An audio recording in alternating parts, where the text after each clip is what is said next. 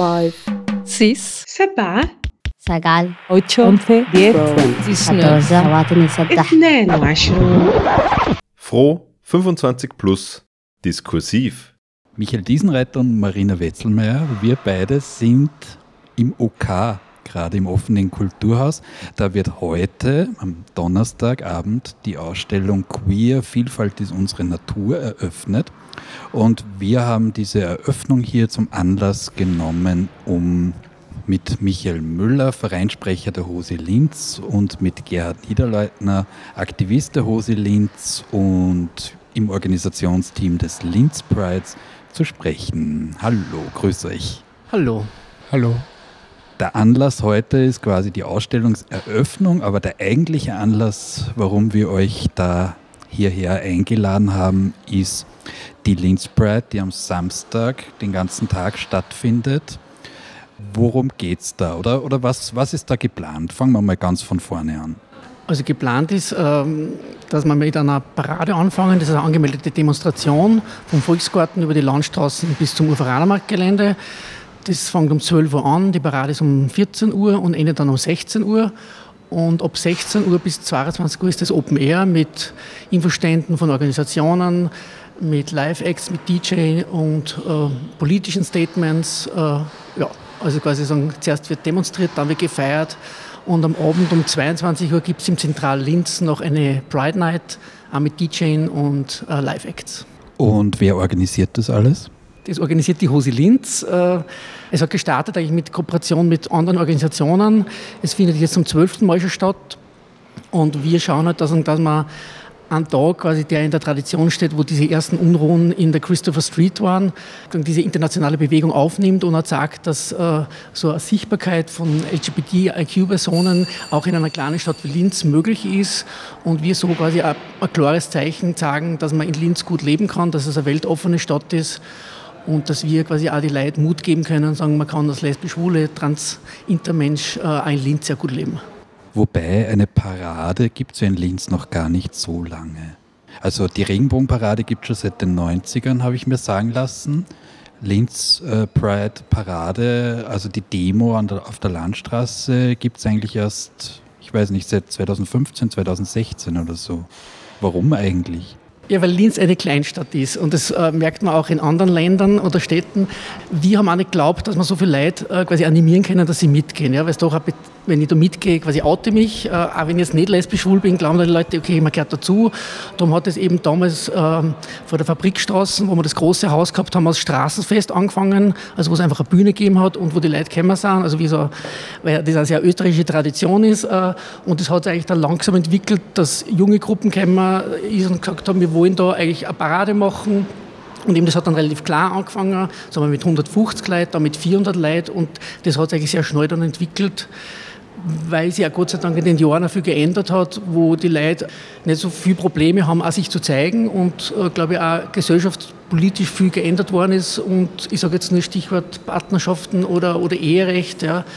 Das war quasi der Anfang äh, von, von den ersten CSDs, war ja das noch quasi so Zukunftsmusik oder so waren die Forderungen und das hat jetzt in der Realität angekommen und deswegen ist es auch normaler geworden. Ja. Mit wie vielen Leuten rechnet ihr? Also wir haben letztes Jahr 6000 bei der De- Demo gehabt, also wir haben so ungefähr 8000 am ganzen Tag gehabt und wir nehmen an, dass eher größer wird, also zwischen 8 und 10.000 Leute. Jetzt hast du meine nächste Frage quasi aufgelegt, weil wenn du sagst, äh, die rechtliche Situation hat sich eh schon so viel verbessert, dass sie die Leute auch trauen mitzugehen, dass da schon tausende Leute mitfeiern, warum brauche ich dann die Demo noch?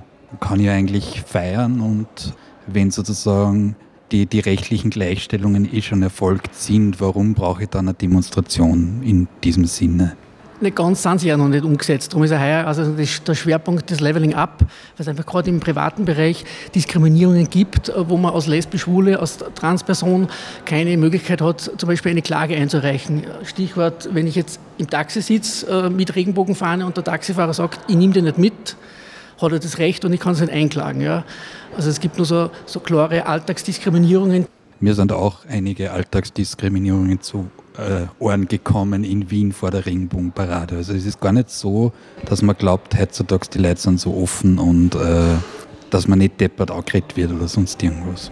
Wenn wir ein bisschen bei den Forderungen auch sind, also abseits der Demo und des Fests, ähm, wie bringt sie denn diese Forderung sonst so in die Öffentlichkeit? Also man hat so das Gefühl, gerade ja im Pride-Monat und rund um die Pride-Server und, äh, und, Regenbogenparade in Wien, da ist das Thema sehr präsent. Aber wie ist das in, anderen, in den anderen Monaten, sage ich mal? Ja, also wir sind grundsätzlich schon über das ganze Jahr aktivistisch unterwegs. Ähm, wir haben auch, was jetzt vielleicht nicht so im Fokus der Öffentlichkeit steht, wir sind trotzdem sehr häufig mit Politikerinnen im Gespräch, sei es jetzt auf Gemeindeebene, sei es auf Landesebene. Gelegentlich kommt auch der Bund dazu. Ähm, und es gibt da schon auch ganz konkrete Forderungen, die man stellen kann, auch abseits vom Pride Month Juni, wo sich aber dann natürlich der Forderungskatalog natürlich nur mehr sammelt und man den dann laut über die Landstraße in die Welt hinaus spricht und dann auf der Bühne am Open Air nochmal thematisiert. Es ist eh schon vom Gerhard vorhin angesprochen worden, Leveling Up ist die große Überschrift für die Parade. Es gibt aber nur genug andere Punkte, auf die wir hinweisen wollen. Das wäre auch zum Beispiel Sensibilisierung vom Gesundheitspersonal hinsichtlich transspezifischer Themen ja, oder intergeschlechtlicher Themen. Das ist immer mehr jetzt im Fokus und, und das ist auch sehr wichtig, dass es da kompetente kompetentes Personal gibt. Und da das ja typischerweise Landessache ist oder Gemeindesache, ist es dann auch der Punkt, wo wir dann da ansetzen als lokaler Ableger sozusagen von der Hose hier in Linz. Hat man da jetzt in Oberösterreich andere Rahmenbedingungen? Jetzt, weil du gesagt hast, ja, ihr seid ein Ableger sozusagen hier in, in Linz. Ja, Rahmenbedingungen jetzt nicht unbedingt. Es gibt ja die verschiedenen Hosis über die Bundesländer. Es gibt die Hose Wien beispielsweise als den größten Trägerverein, wir die Hose Linz, Hose Salzburg, in Graz die Rosalila Pantherinnen. Die engagieren sich halt für ihre Länder- und gemeindespezifischen Themen. Und wenn wir jetzt nur mal auf das Beispiel von dem Leveling Up zurückkommen, das ist ja eine Bundesgeschichte, da wird ja die Bundesregierung direkt aufgefordert, hier eine Handlung zu setzen. Und das ist dann auch mit den größten Vereinen von Österreich, die sich in der LGBTIQ-Szene engagieren, akkordiert. Da hat es jetzt da ein gemeinsames Positionspapier gegeben, das da von allen äh, Organisationen unterzeichnet worden ist und gesammelt mit den ganzen Unterschriften wird es der Bundesregierung übergeben. Was sind denn so Linz- oder Oberösterreich spezifische Forderungen, Themen? Also du hast eh schon gemeint, auch Sensibilisierung des Gesundheitspersonals. Das ist einmal ein Punkt, der sicher ja, in Linz auch eine Rolle spielt. Was, was gibt es noch? Was auf alle Fälle ein Thema ist, ist, und das merkt man auch über die Jahre, wird das Angebot für die queere Community, speziell in Linz, immer dünner. Wir als HOSI versuchen da sehr stark dagegen zu halten, unter anderem dadurch, dass wir ein Lokal betreiben, das 49, das ein Community-Treffpunkt ist. Aber da wäre halt wesentlich mehr notwendig. Ja. Man kann dann in die Jugendzentren gehen, kann dort noch Fokusräume schaffen, Safe Spaces für transidente Jugendliche, für intergeschlechtliche Jugendliche. Das wäre ganz wichtig und das ist auch ganz klar ein Thema von der Gemeinde. Beratungszentren gibt es teilweise schon, ja, sind aber halt auch immer sehr, wie soll ich sagen, schwach aufgestellt von, von den Ressourcen her. Da wäre eine Förderung auch immer wirklich hilfreich. Das Gleiche gilt natürlich auch für die Hose Linz. Wir haben mittlerweile äh, ein Spektrum in unserem Angebot erreicht, das mit den freiwilligen Aktivistinnen kaum mehr zum Unterstemmen ist. Die Linz Pride ist ein gewaltiges Projekt. Ja. Und da würden wir uns dann auch natürlich sehr dafür einsetzen, dass wir eine starke Unterstützung kriegen, jetzt konkret von der Stadt Linz. Die Stadt Linz ist ja auch im Rainbow Cities mhm. Network. Wie ist das bei euch als Aktivisten zu spüren? Wie ist da die Unterstützung von der Stadt? Also da, da, glaube ich, haben Sie jetzt wirklich eine Tür aufgemacht in den letzten Jahren, dass durch dieses Netzwerk wirklich eine, eine, gute Zusammenarbeit von der Stadt Linz mit allen äh, relevanten Community-Vereinen, also wo es wirklich monatliche Treffen gibt, wo es wirklich so einen Fünfjahresplan gibt, wo relativ viele genaue Punkte definiert werden, was man, was man sich vornimmt. Und das sind einerseits quasi so symbolische Sachen wie Regenbogenbänke aufstellen, sind aber auch Weiterbildungssachen für die Magistratsbeamten, äh, sind auch gerade dieser ganze Bereich Coming-out-Hilfe in Schulen, also quasi Bildungsaufträge, wo die Hose quasi auch das ehrenamtlich macht mit Schulworkshops wo man zum Beispiel, das wäre auch wieder so eine Sache, die unterm Jahr immer relevant ist, also auch die Forderung von uns, dass wirklich rechtskatholische Gruppen wie die Teen Stars einfach nicht mehr in Schulen quasi äh, Propaganda machen dürfen. Ja. Das sind Sachen, die, die merken wir dann ja in der Realität, dass das ja passiert äh, und dass es da umso wichtiger ist, gerade in den Schulen quasi die, die jungen Menschen zu sensibilisieren und zu sagen, okay, dass diese Vielfalt da möglich ist und, und gut ist. Ja. Ist es immer noch möglich, dass Teen Star da zum Beispiel Workshops hält? Ich weiß nicht hundertprozentig, aber sagen, grundsätzlich hat das Parlament beschlossen, dass diese Gruppen geprüft werden, aber die haben dann jetzt wieder neue Unterlagen gemacht. Also es, es ist nur immer nicht ge wirklich geklärt. Ja.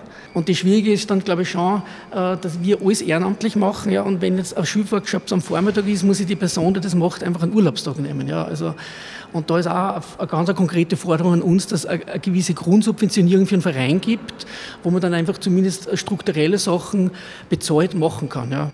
Das heißt, also so wie ihr jetzt angesprochen habt, Linz ist halt in dem Rainbow City Network, das heißt deklariert sie, man sieht sie auch an der Landstraße, an, an den Fahnen, man sieht auch, dass der Regenbogenzebrastreifen nachgezogen worden ist. Ähm, das kann ich von meiner Heimatstadt Wels nicht sagen. da gibt es andere, ähm, ja tatsächlich andere Rahmenbedingungen. Ähm, aber Michael, du hast ja gesagt, dass trotzdem auch viel zu tun ist. Ja? Ist das jetzt... Ähm, ja, dieses Rainbow City ist das trotzdem vielleicht nur so Fassade und wie schätzt ihr das ein? Naja, also wir werden uns da sehr stark dafür einsetzen, dass es nicht Fassade ist und ich sage jetzt auch nicht, nicht Fassade bleibt. Es ist es auch nicht. Es ist einmal in erster Linie wirklich sehr, sehr hilfreich, dass man sozusagen einen Schuh fix hat, wo eben besagte ganzen Trägervereine von, von Linz sie monatlich an einem Tisch einfinden und über aktuelle Themen reden. Das ist einmal so ein ganz netter Nebeneffekt davon. Und ja, ähm, das Network ist 2021 vom Gemeinderat beschlossen worden. Die tatsächliche Arbeit hat dann 2022 angefangen. Das heißt, wir sind jetzt im Bereich der ersten Umsetzungen in Linz. Ja. Es ist schon angesprochen worden, Schulungen für Magistratsbeamte werden, werden eingeführt und, und es gibt dann auch ein Lehrlingsprogramm wo dann ein Sensibilisierungsmodul stattfindet, alles auf Magistratsebene, weil es natürlich jetzt um die Gemeinde Linz geht, also Stadt Linz geht. Aber wir streben schon nach mehr und wir werden das dann auch konsequent weiterverfolgen mit den weiteren Sitzungen, die wir alle haben. Darf ich da dazwischen fragen? Wir haben jetzt sehr viel über die Stadt geredet. Wie schaut denn die Zusammenarbeit mit dem Land Oberösterreich aus? Gibt es da Verbindungen? Da gibt es schon auch Anknüpfungspunkte typischerweise nicht ganz so viel wie mit der Stadt, weil ja, es konzentriert sich trotzdem ein guter Teil von der Vereinsarbeit eben auf das Stadtgebiet, aber eben nicht nur. Und ich kann zum Beispiel sagen, letzte Woche haben wir einen Termin gehabt bei der Frau Landeshauptfrau Stellvertreterin Haberlander eben zu dem Thema Schulworkshops, dadurch, dass sie diese ja eben nicht nur auf das Stadtgebiet beschränken, sondern auch immer stärker nachgefragt werden, auch im ländlichen Bereich äh, sind wir dann dort vorstellig geworden und haben dort um Förderung angesucht und haben einmal in einer ersten Reaktion ein positives Feedback gekriegt.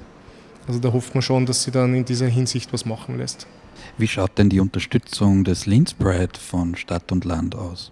Wird das, ja, das mitgetragen? Das ist einfach mühsam, weil es ist im Budget nicht vorgesehen und das merken wir dann einmal, sagen wir müssen dann hart verhandeln und fordern und hoffen dann, dass es Zusagen gibt, aber sagen, diese Planungssicherheit haben wir einfach nicht. Ja. Es gibt jetzt Zusagen, äh, die uns ein bisschen an, an Polster geben, weil das Problem bei so einem Event ist natürlich, wenn es jetzt schüttet in Strömen ja, und wir machen den Umsatz über den Getränkeverkauf, können es, kann es eine Katastrophe werden. Ja? Und bei dieser Größenordnung, wo das, wo das Linzbreit quasi die Hälfte vom Budget des Gesamtvereins ist, ja, kann ein, der Verein das Knack brechen. Also das muss man auch so sagen. Und das haben wir gegenüber der Politik im Gespräch schon gesagt. Also wenn es im Herbst im Gemeinderat nicht irgendwelche Beschlüsse gibt oder fixe Zusagen fürs Budget, dann können wir das auch nicht mehr umsetzen. Ja.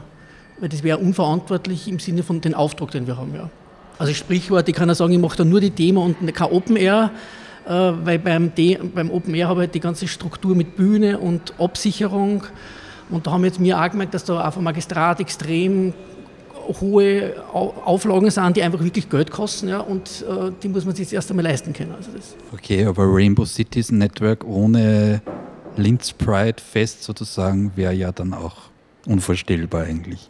Suggestiv. Und wir sagen ja auch, dass Linzbreit und sehen auch die anderen äh, Vereine aus der Community, dass das quasi auch wirklich so ein Feiertag ist. Darum heißt es ein queerer Feiertag für alle, wo, wo sich jeder findet, wo sich jeder präsentieren kann. Äh, und man da schon merkt, dass man da ab einer gewissen Größe dann einfach eine Präsenz kriegt, wo das dann einfach auffällt. Und mir fällt das dann schon auf, wenn man irgendwo hingeht und auch außerhalb von Linz, Linzbreit kennen die Leute. Ja. Äh, und das ist, glaube ich, schon positiv, dass man merkt, okay, es gibt den einen Tag, wo wirklich viel unterwegs sind, aber die wissen auch unterm Jahr äh, passiert was äh, und das ist auch immer unser Anliegen, dass wir regelmäßig auch Veranstaltungen machen oder quasi mit Kooperationspartnern wie jetzt auch mit dem OK, wo ich ja bei der Queer-Ausstellung im Vorfeld sehr aktiv äh, quasi Informationen gegeben habe, Tipps gegeben habe und quasi das Know-how, das wir aus der Community haben, quasi in die Ausstellung einbringen. Oder letztes Mal im Nordico zu der Feminismus-Ausstellung, wo wir dann selber auch einen Workshop gemacht haben, aus Rosi mit den queeren Frauen. Also das sind jetzt nur zwei konkrete Beispiele, aber wo wir auch immer schauen, quasi schauen, welche Probleme gibt es vor Ort oder eben wie jetzt in Wels die Schwierigkeiten waren mit dem Zebrastreifen, dass wir zum Eider Hobbit-Tag quasi gemeinsam mit, mit Vereinen dort eine Demonstration machen, um das quasi auch in Wels zu thematisieren, äh, wenn Politik quasi rechte Positionen hat und wir sagen, das ist so nicht akzeptabel. Ja, und ich denke mal, Linz Pride hat einiges auch inspiriert außerhalb von Linz, weil in Steyr findet ja dieses Jahr zum zweiten Mal auch eine Pride statt. Ja, und ich glaube, das sind die schönen Sachen. Also letztes Jahr waren, glaube ich, 400 Leute so und das ist quasi fürs erste Mal, dass das passiert. Merkt man jetzt schon, dass, dass viele Türen aufgehen und dass es eine, gewisse Normalisierung gibt oder Selbstverständlichkeit, ja, dass man auch keine Berührungsängste hat, wenn man da mitgeht. Also ich war vor drei Wochen in St. Pölten, da hat es auch die CSD gegeben und die waren mit 1200 Personen, also wirklich eine große Geschichte. Und das merkt man schon, es sind so, in St. Pölten haben wir es wirklich gemerkt, wenn man so in den Land Randbereichen geht, wo dann wirklich so die Leute neugierig geschaut hat, aber ein bisschen verwundert geschaut, weil die es einfach die das nicht kennen. Ja.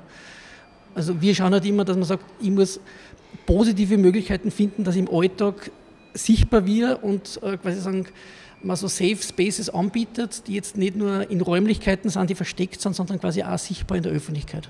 Da vielleicht nur anschließend, weil wir eben so ein bisschen einen Blick außerhalb von Linz haben. Du hast erwähnt, Gerhard, ihr wart eben in Wels bei dem, beim Eider Hobbit und habt diese Kundgebung, die zum ersten Mal stattgefunden hat, unterstützt. Und das war eine sehr wertvolle Unterstützung für, für die Menschen vor Ort. Wie ist es jetzt als Hosi Linz? Seid ihr, ihr seid ihr aber Ansprechpersonen hauptsächlich für Leute aus Linz oder gibt es auch Bestrebungen, das irgendwie oberösterreichweit da auch Leute mit reinzuholen, anzusprechen, da zu sein? Ich kann ein bisschen sagen, aus der Vergangenheit, es gibt in Vöcklerbruck seit ich glaube 20, 25 Jahren schon einen, Regenbogen-Stammtisch jeden Donnerstag, also das quasi ein queerer Stammtisch ist, wo die Leute, die vor Ort sind, den organisieren und der funktioniert einfach, so ein sozialer Treffpunkt. Es hat in Freistadt auch vor Jahren so Treffpunkte gegeben, die das dann in Kombination mit einem, mit einem Filmabend gemacht haben im Kino dort. Also wo wir einmal schauen, das ist auch unser Anspruch, äh, darum nennen wir uns die Lesben-Schwulen-Bewegung in Oberösterreich, dass wir quasi auch Sachen ermöglichen, die vor Ort, also nicht nur in Linz passieren, sondern auch quasi in, in den Bezirken draußen. Ja. Also wo wir dann die Leute unterstützen, dass sie sagen, okay, wenn du dort wohnst und was machen willst, also wir können Infrastruktur zur Verfügung stellen, wir können auch die Bewerbung machen über unsere Social-Media-Kanäle oder auch quasi Medienarbeit machen, dass auch Berichte in die Zeitungen kommen. Ja, ja und man merkt es anhand unserer Mitglieder, die wir haben, das kann man aufschlüsseln über die verschiedenen Bezirke von Oberösterreich und da sind wir schon an und für sich sehr divers aufgestellt. Und ich glaube, mit Ausnahme von Braunau haben, sind wir in einem jeden Bundesland, also in einem jeden Bezirk vertreten, wobei Braunau sich dadurch erklärt, dass halt die Nähe zu Salzburg schon wesentlich höher ist als zu Linz. Und die Hosi Linz macht ja jetzt nicht nur äh, das Lokal, das 49 und die Linz Pride, wir haben ja auch Beratungen und da sind wir auch durchaus vom ganzen Bundesland nachgefragt. Insofern sind wir schon für ganz Oberösterreich da. Der aktivistische Fokus liegt halt da, wo halt die meisten Leute sind und das ist halt nochmal in Linz. Ja. So realistisch muss man das dann schon wieder betrachten. Wer soll, darf bei der Parade aller mitgehen? Also wir haben bis 15. Mai eine Anmeldung gemacht und wer sich angemeldet hat, darf mitgehen. Ja. Wir haben bewusst zum Beispiel auch, wenn es um, um politische Vertreterinnen geht, haben wir die FPÖ grundsätzlich nicht eingeladen. Da stehen wir auch dazu, weil wir sagen, mit der Partei kann man nicht, wollen wir nicht. Äh, weil die war in, in allen Punkten, wo es um Entscheidungen gegangen ist, äh, auch in Linz, wo haben sie immer dagegen gestimmt. Ja. Also da haben wir eine relativ klare Position, aber es geht äh, die katholische Kirche mit, ja, es geht die Fetischgruppe mit.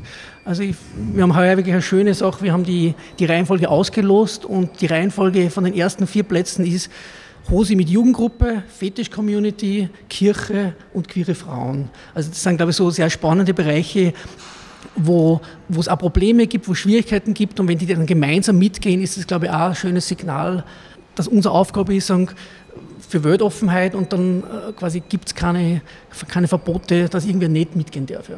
Und Radio Froh geht mit. Genau, Radio Froh geht mit, wir dürfen auch. Na, aber grundsätzlich äh, dürfen ja alle mitgehen, nicht nur die, die angemeldet sind sozusagen. Ähm, wie wichtig ist eben zum Beispiel, dass äh, Leute in Fetisch-Outfits mitgehen?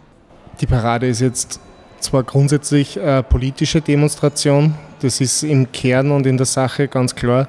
Aber es ist ja mittlerweile ja nicht nur das. Es ist halt ein Event, wo die, wo die Leute ihr, ihren, ihre Lebensfreude zur Schau zeigen. Ja. Und ob sie das dann darin äußert, dass sie bunt eingehüllt sind in Regenbogenfahnen oder ihre Fetische, die sie ja jetzt von der Definition eines Fetisches ja, ja nicht nur auf das Sexuelle beziehen müssen, ähm, ob sie dann dadurch, also damit mitgehen, das ist beides gleichermaßen fein und je, je bunter und je ausgefallener und je lebensfroher, desto besser. Und die Linz Pride ist eben genau so ein Rahmen, wo man mit diesem einen Tag das einmal ermöglichen kann, da ein ganz starkes Außensignal zu senden mit Hallo, ich bin hier, so bin ich und das ist okay so. Mhm. Vor ein paar Jahren hat sich ja noch die FPÖ in einer Aussendung darüber aufgeregt, weil da Menschen in Maske und an der Leine oder so quasi mitgehen. Und es gibt äh, durchaus ja, ja, die Kritik kommt immer wieder mal auf, sage ich, im Sinne von, da, da wird eine Demonstration, eine politische Demonstration sexualisiert, äh, weil da Menschen sehr freizügig oder so unterwegs sind. Was würdest du Leuten, die so eine Kritik äußern, antworten? Denen wird die antworten, sie sollen sich vielleicht mit der Frage beschäftigen, wie war das damals, als Frauen angefangen haben, Hosen zu tragen? Weil die Diskussion vor, wann wird die stattgefunden haben, in die 50er Jahren, klingt an und für sich sehr ähnlich. Und das ist halt schon eher sehr heteronormativ geframed im Sinne von, es darf nichts sein, was nicht sein kann. Also nur weil da jetzt jemand mit einer Hundemaske herumrennt, ist das auch nur überhaupt nicht eine Sexualisierung es kann auch völlig andere Gründe haben, weshalb man sich dazu entscheidet, äh, mit, mit dieser Maske den Paradenzug äh, zu begleiten. Und da ist eigentlich dann eh schon immer recht viel mehr zum Sagen. Ich glaube, wir versuchen halt immer auch diese Diversität der Community einfach auch zu repräsentieren. Also zum Beispiel bei der Parade gibt es immer ein Moderationsteam, das ist eine Cis-Frau und eine genderfluide Person. Auf der Hauptbühne gibt es zwei Schwule, der eine in Drag, der andere quasi seriös. Äh, also wo wir immer schon schauen, sagen, die Community ist sehr vielfältig und dass man diese Vielfalt da immer abbildet. Ja. Oder wie eben gesagt, es geht der Tanzsportclub Wechselschritt mit, das ist ein Verein, die machen quasi klassische Tanzkurse für queere Paare. Ja. Also da geht ganz eine super seriöse Sache und die gehen halt auch mit. Also ähm, die Medien suchen sich dann immer so gewisse Sachen raus oder jetzt diese ganze Diskussion, die, ob Drag Queens aus Kinderbüchern lesen dürfen, ja, natürlich dürfen sie das, ja. Und ich glaube, wir haben auch die Erfahrung gemacht, äh, zu Tode fürchten bringt uns nichts weiter. Ja. Und darum die FPÖ war, die haben sich da damals irgendwie aufgeregt und hat keiner irgendwie darauf reagiert, weil es einfach vollkommen jenseitig ist. Ja. Es war jetzt ja nur als Beispiel. Seit Jahren ist da eher still aus der Richtung.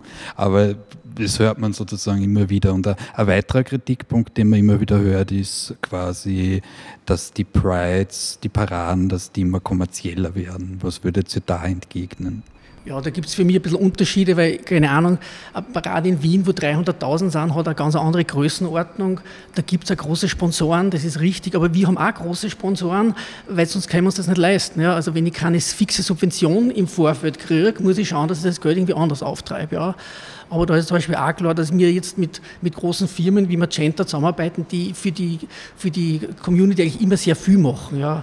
Also es wird jetzt kein Pinkwashing von uns geben. Ja? Und wenn jetzt mhm. irgendeine Firma sagt, sie will mit einer Limousine mitfahren und dann machen wir klare Kriterien und äh, ich glaube, unsere Aufgabe ist schon zu sagen, okay, es, äh, die Vielfalt gezeigt werden, es kostet, was, es kostet Geld und wenn jetzt Firmen uns unterstützen wollen, dann ist ja das grundsätzlich nichts Schlechtes. Ja.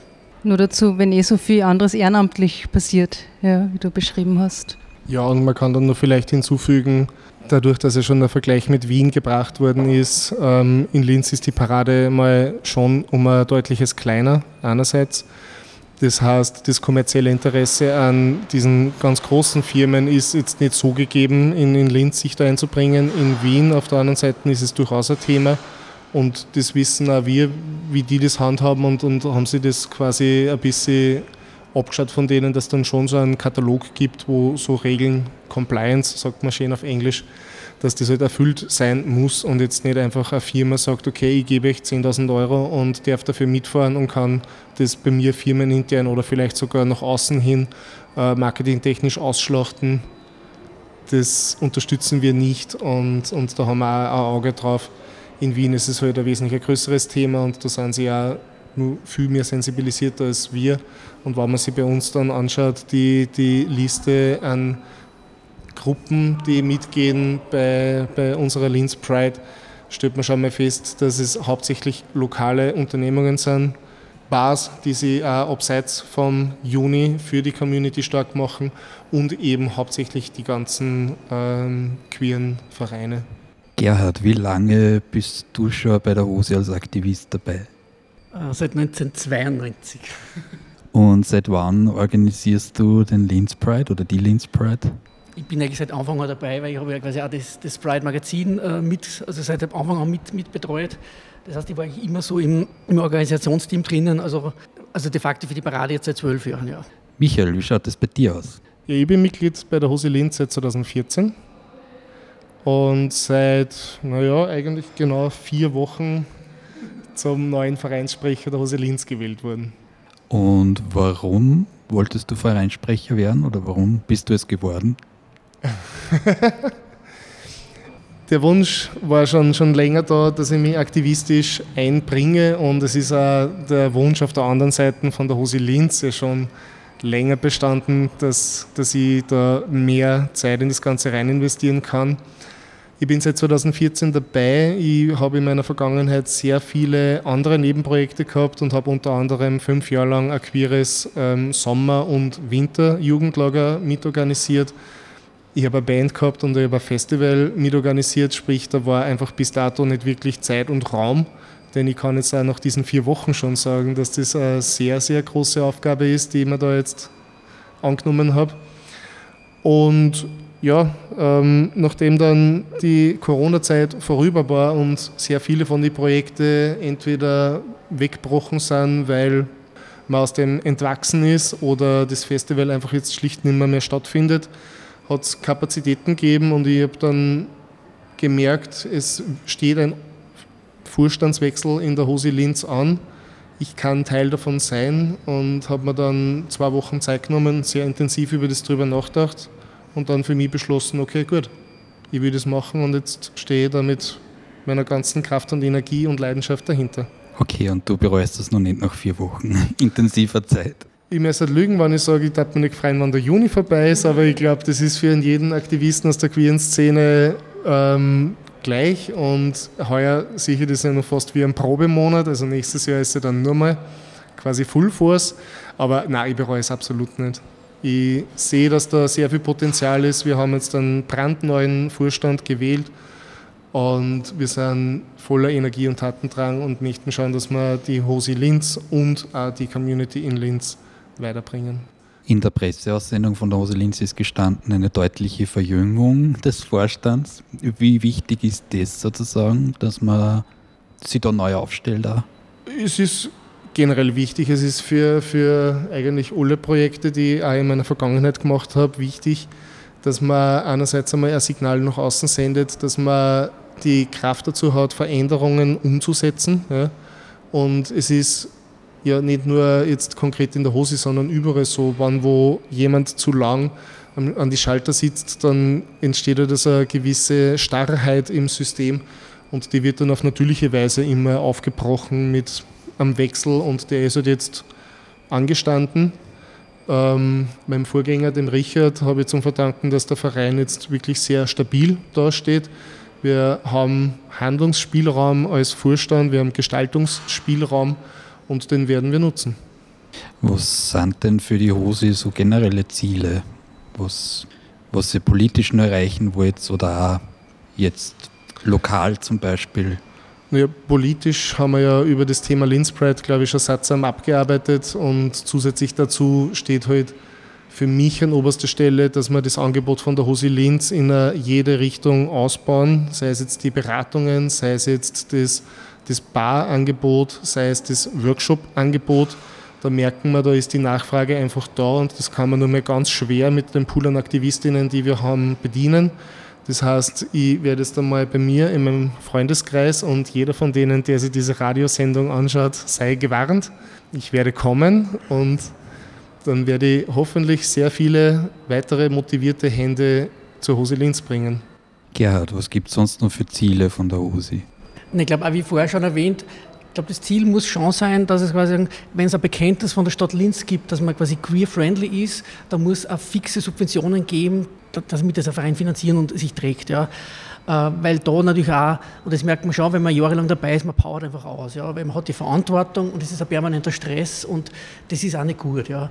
Ähm, das ist einmal die eine Sache und ich glaube schon, es passiert jetzt nur immer, es passieren Übergriffe. Wir haben ja heuer diese homophoben Schmierereien gehabt. Das heißt, es, gibt genug zu tun. Und ich sage, das Coming Out muss jeder für sich selber machen. Ja, das, ist, das, das Radl muss immer wieder neu erfunden werden. Ja. Ich, ich kann nur schauen, dass wir Möglichkeiten zeigen äh, und, und Safe Spaces anbieten. Und umso breiter das ist, umso besser ist es für die Leute. Ja. Und gerade am Land draußen ist es nur nicht so einfach. Äh, da braucht man Mut. Äh, und da braucht es quasi uns, die die Leute dann supporten, wenn es Probleme gibt. Ja.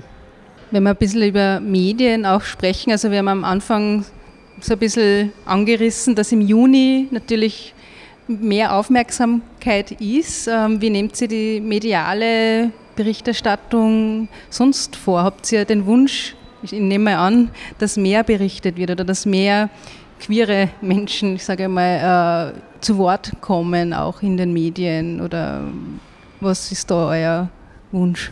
Na, ich wünsche mir zum Beispiel, das haben wir jetzt gemerkt im Vorfeld mit diesen geplanten oder nicht Anschlägen bei der Parade in Wien. Ja, da berichten auf einmal die Medien, also sagen, immer wenn es so ein Problem gibt, dann wird berichtet. Ich habe die Erfahrung, also wir haben schon die Erfahrung gemacht, dass auch zum Beispiel letztes Jahr, wie, wie diese grausigen Überfälle beim, am Taubenmarkt gegeben hat, haben alle Zeitungen groß berichtet, aber es war immer wohlwollend auf unserer Seite. Und das ist dann schon auch wichtig.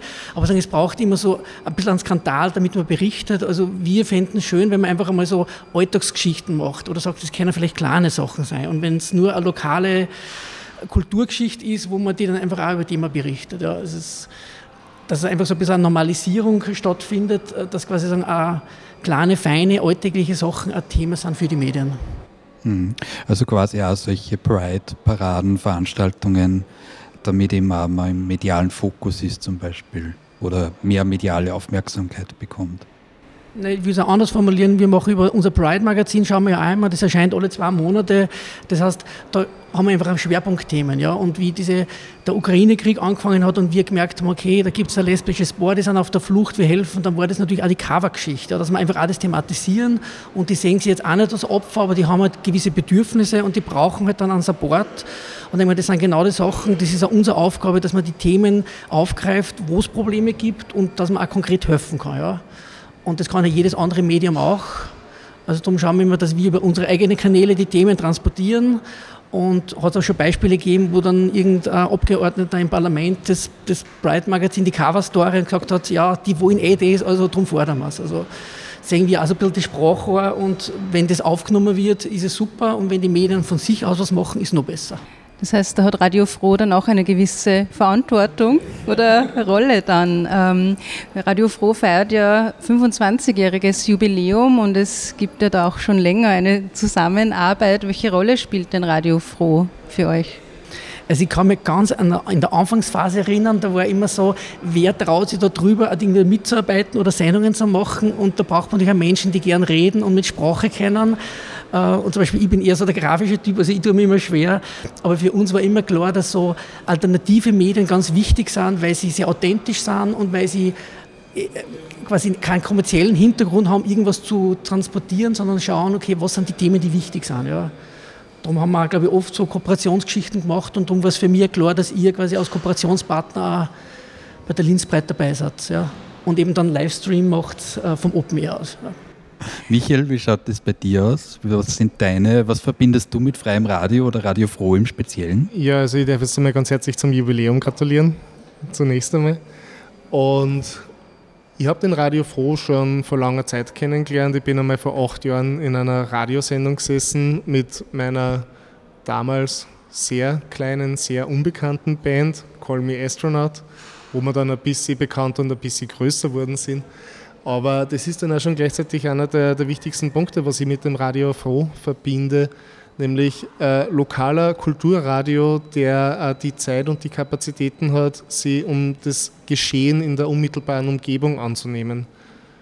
Und das ist wirklich wichtig, dass da, sei es jetzt eine Kulturinitiative, sei es äh, aufstrebende Musikergruppen oder, oder sonst irgendwelche Aktivität, was auch immer, dass dann das hinter dem Vorhang gehoben wird und dass man da eine Plattform und eine Bühne schaffen kann. Oder ein Mikrofon in dem Fall. Mhm. Würde Sie denn die Hose Linz auch als Kulturbetrieb bezeichnen oder als Kulturorganisation?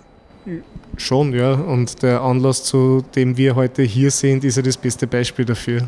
Wir sind ja Mitglied in, im, im Kupfer in der Kulturplattform. Und wenn ich zum Beispiel nur äh, erwähnen darf, beim Open Air schaue ich zum Beispiel auf ein musikalischen Programm, dass man das äh, Musical Ensemble vom Musiktheater ist dabei. Die Mary Meyerhofer ist eine Sing-Songwriterin, die äh, voriges Jahr im 49 haben wir so einen, einen, Contest gemacht, die hat den gewonnen. Also für die ist der erste Auftritt zu einer großen Bühne. Wir haben vor Jahren eine lokale ähm, Big Band gehabt mit einem Vibraphone-Spiel aus China, der aus dem Jazzbereich kommt. Und also wir probieren da auch Experimente, ja. Weil die DJs, die spielen dann quasi eh den Mainstream ein bisschen oder so von Upper bis, äh, ähm, ja. Aber ich glaube schon, unsere Aufgabe ist auch so kulturell äh, was Neues auszuprobieren und auch wirklich ein Fokus auf lokale Leute, die da sind, ja. Das heißt, ihr bietet quasi queeren Künstlern, Künstlerinnen auch eine Plattform, wo sie auftreten können. Oder kann man das so sagen? Also wir haben es oft so gemacht, äh, dass man zum Beispiel auch äh, im 49 oder früher, wie es noch kleiner war, in der Goethestraße, dass wir auch wirklich so Live-Acts gemacht haben. Das war dann immer Herausforderung, weil die Musikerinnen brauchen immer mehr Platz, wie die Bühne dann groß ist, aber wo man dann immer merkt, das, das gefällt auch die Leute, dass man sagt, ich gehe jetzt in eine Bar und habe auf einmal eine Live-Band, Live die spielt. Ja. Wo wir unter dem Jahr schauen, dass wir einfach ein intelligentes, spannendes Kulturprogramm anbieten. Was ist Nachhaltigkeit denn für euch in Bezug auf eure Aktivitäten? Nachhaltigkeit ist ja ein sehr großer Begriff, der, der medial ja groß gespielt wird. Man kann es von verschiedenen Facetten betrachten. Ich sehe Nachhaltigkeit ähm, bei uns jetzt konkret in der Hose so, dass wir, dass wir alle unsere Bestrebungen darauf aufbauen, dass sie der Verein nicht übernimmt, dass wir äh, in fünf Jahren, in zehn Jahren als Verein immer nur tätig sein können. Ja, dann kann man wieder dort quasi zurückreferenzieren auf die finanzielle Absicherung des Linz Prides, dass es halt einfach nicht möglich ist, auf einer jährlichen Basis den Verein in eine finanzielle Ausnahmesituation zu bringen. Ähm, nachhaltig kann er sein, die, die lokale Umgebung zu fördern. Das ist auch das, was der Gerhard vorhin gesagt hat. Wir sind sehr stark darum bemüht, lokale Kulturtreibende eine Bühne zu bieten. Ich denke mal, andere Bereiche ist natürlich, was in Richtung Politik geht. Also für mich heißt es schon so, es muss selbstverständlich sein, und auch wenn es die Hose vielleicht nicht mehr gibt, ja, dass diese queeren Themen immer Teil der Politik sind und dass sie von sich aus quasi immer diese Themen mitdenkt. Ja.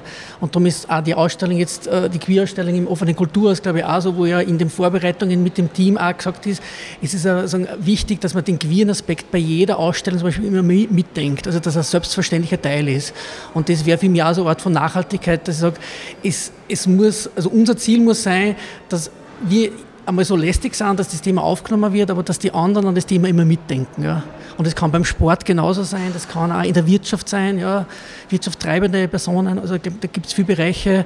Und da merkt man, dass bei Linzbreit, eben weil es eine gewisse Größe hat, dann wird auf einmal der Tourismusverband aufmerksam, es geht auf einmal auch um, um ein positives Image für den Tourismus, ja, und das ist dann auch nachhaltig, wenn ich weiß, wenn es das jedes Jahr gibt, weil es finanziert ist, ist es nachhaltig im Sinn, dass ich weiß, im Juni muss ich nach Linz kommen. Ja. Apropos Nachhaltigkeit, die Hose Linz gibt es jetzt seit über 40 Jahren. Letztes Jahr war das große Jubiläum 40 Jahre. Da hat sich natürlich sehr, sehr viel getan. Also rein ähm, politisch, äh, von der Gesellschaft her natürlich, die Gesetzeslage auch. Braucht es in 40 Jahren auch noch eine Hose? Also ich würde mir schon wünschen, wenn es in 40 Jahren die Hose noch gibt, aber wenn der Fokus dann einfach ein ganz anderer ist, dass halt dann bis in 40 Jahren einmal tatsächliche Gleichstellung herrscht und man dann einerseits eine gewisse Schutzfunktion übernehmen kann im Sinne von schlechter wird es von selbst auch immer. Also es wird vermutlich trotzdem immer äh, ein wachsames Auge auf, auf die politische Großwetterlage, sage ich jetzt einmal, brauchen. Aber man kann dann auch den Vereinszweck in der Hinsicht ändern, dass man dann weiterhin die lokale Community unterstützt, dass man weiterhin Bühnen bietet für Künstlerinnen und äh, einfach einen Community-Treffpunkt schafft, weil das ist völlig unabhängig von, von unseren politischen Forderungen äh, äh, ein wichtiges Angebot für, für junge Menschen, die Anschluss suchen zu Gleichgesinnten. Nur weil man jetzt sozusagen totale Gleichstellung erreicht hat, heißt es ja deshalb nicht, dass man überall sofort jemanden findet. Ja. Also als, als Fokusstelle und Anlaufpunkt wird es eine Hose immer brauchen. Mhm. Merkt sie auch Rückschritte beispielsweise in der Akzeptanz oder in der Toleranz? Na, ich würde sagen, man kann sich nicht sicher sein, aber man merkt es ja, sagen, es brauche ich nicht nur in Europa, äh, in Amerika, wenn ich mich erinnere, wie ich mein Coming Out gehabt habe, war Amerika so das große Vorbild, weil da war viel möglich, ja. Und jetzt wird dort ernsthaft diskutiert über Verbote von Prävention in Schulen und solche Sachen. Also, und wir haben auch die Erfahrung gemacht bei der türkis-schwarzen Regierung, ja, dass dann sehr schnell geht, wenn es dann. Türkis-schwarz? Schwarzblau oder türkisblau, wie man es dann will, ja, dass dann, wenn, wenn irgendwer im, im, im Innenministerium sitzt und es geht um Flüchtlingssachen, dann ist mit queeren Flüchtlingen schaut schon ganz anders aus, ja, oder dass dann Gesetze wieder aufkommen werden, also diese Selbstverständlichkeit äh, hat man nicht, ja. Ich würde nicht das pessimistisch in Österreich sehen, aber man weiß es nicht, ja, und dass jetzt nur immer möglich ist, auch in Linz, dass, dass Leute täglich angegriffen werden. Es hat eine Messerstecherei gegeben, untertags. Also es passiert sehr wohl was. Ja. Also da muss man aufmerksam sein und deswegen, glaube ich, braucht es uns, ob wir in 40 Jahren noch so hassen oder uns vielleicht aufteilen in anderen Bereichen, weiß ich nicht, aber es wird immer, ich sagen, so eine Anlaufstelle für, für queere Kompetenz geben müssen. Ja, dann sage ich herzlichen Dank. Ja, ich sage auch danke und wir sehen uns ja spätestens am Samstag und alle, die jetzt mit zuhören, äh, um, glaube um 16 Uhr ist dann der Livestream äh, direkt vom Open Air. Genau, ab 16 Uhr live auf Radio Froh, aber besser ist natürlich immer, kommt vor Ort hin. Man kann ab 13.30 Uhr bzw. ab 14 Uhr ja mitgehen, auch bei Radio Froh. Oder bei der Hose Linz, wo auch immer. Ja, ich sage auch danke, dass ich da sein habe dürfen.